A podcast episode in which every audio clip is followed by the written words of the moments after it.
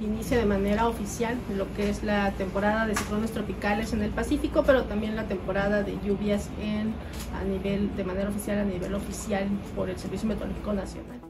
con el pronóstico de 16 a 22 sistemas hidrometeorológicos en el Océano Pacífico y de 10 a 16 en el Océano Atlántico. Se declaró oficialmente el inicio de la temporada de ciclones tropicales 2023 a partir de este 15 de mayo en el Pacífico y a partir del 1 de junio en el Atlántico. Y bueno, por nuestra ubicación geográfica tenemos la particularidad que nos vemos afectados por las dos cuencas eh, oceánicas que son tanto la del Atlántico como la del eh, Pacífico. Con el fenómeno de El Niño, se espera una mayor actividad ciclónica en el Pacífico y menor en el Atlántico. Sin embargo, a nivel regional este sistema favorecerá precipitaciones por debajo del promedio cuando se desarrolla durante la temporada de lluvias. Bueno, de acuerdo a los estudios que se han hecho y algunos análisis de lluvias que se tienen, normalmente cuando este fenómeno se desarrolla durante la temporada de lluvias eh, de verano, que es la que tenemos nosotros,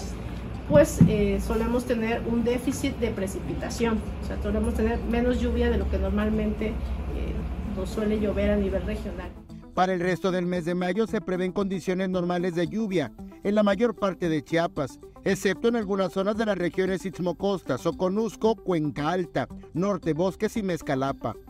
De acuerdo con la última actualización del Monitor de Sequía de México, en el estado de Chiapas se contaba con 61 municipios con condiciones anormalmente secas, especialmente en las regiones metropolitana, Altos, Selva, Meseta Comiteca y Soconusco. Esperamos condiciones normales o que el mes termine en una condición normal en la mayor parte de la entidad con algunas regiones eh, por debajo de lo normal, eh, especialmente en la parte norte del estado, en la zona del Istmo y en la parte alta de la cuenca del Soconusco. Para el mes de junio se esperan condiciones normales, sin embargo podemos ver ahí en el mapa que persiste la condición por debajo de lo normal en lo que es eh, la parte alta del Soconusco. Y ya finalmente en el mes de julio, eh, que ya es cuando los modelos comienzan a indicar que ya estaría el fenómeno del niño ya este, bien establecido a nivel,